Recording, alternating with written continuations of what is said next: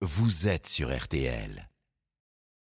RTL Matin, Autoradio. Le dimanche matin, nous passons la première avec Christophe Bourreau, notre spécialiste de l'actualité automobile, Autoradio bien sûr. Bonjour Christophe. Bonjour Stéphane, bonjour à tous. Et si on passait à la location avec option d'achat pour une voiture d'occasion?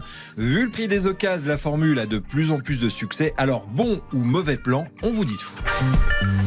Cette semaine, Christophe, le troisième panier RTL sur la voiture d'occasion avec Autovisa et la centrale révélait une baisse des prix. Bon, ça, Christophe, c'est plutôt une bonne nouvelle. Effectivement, mais cette baisse est de 1,1%, ça fait 280 euros d'économiser, 700 depuis avril. On se dit, youpi, c'est une bonne nouvelle. Certes, le problème, c'est que eh, les tarifs ont tellement grimpé ces derniers mois que le prix moyen reste élevé, 22 000 euros pour une occasion de moins de 8 ans.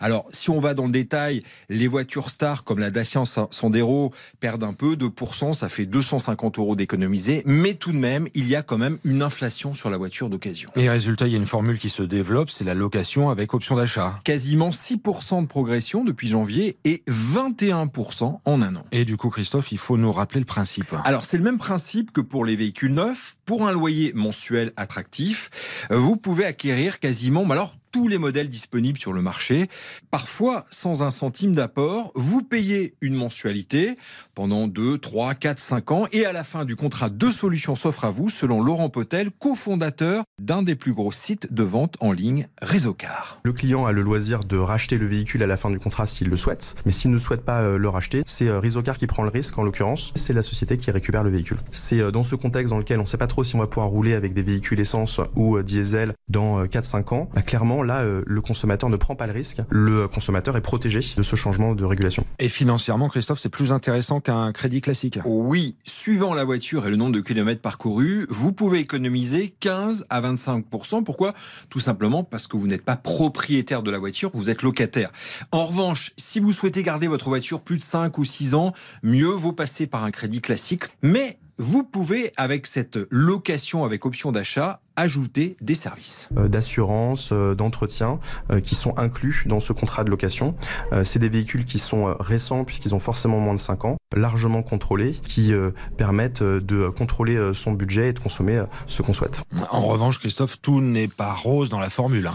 Alors, ça fonctionne exactement comme lorsque, vous savez, vous louez une voiture, Stéphane. Mhm. C'est le même principe. Il y a des forfaits kilométriques. Exemple, si vous optez pour un forfait de 10 000 km par an, c'est le forfait qui est le plus proposé.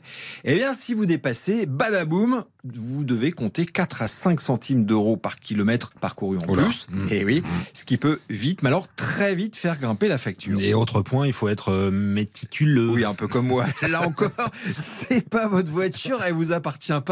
Vous êtes locataire. Autrement dit, si au terme du contrat, vous restituez le véhicule rayé, tout cabossé, ou alors si vos enfants ont mis du chocolat euh, sur la plage arrière, c'est pas bon. Vous n'échapperez pas aux pénalités.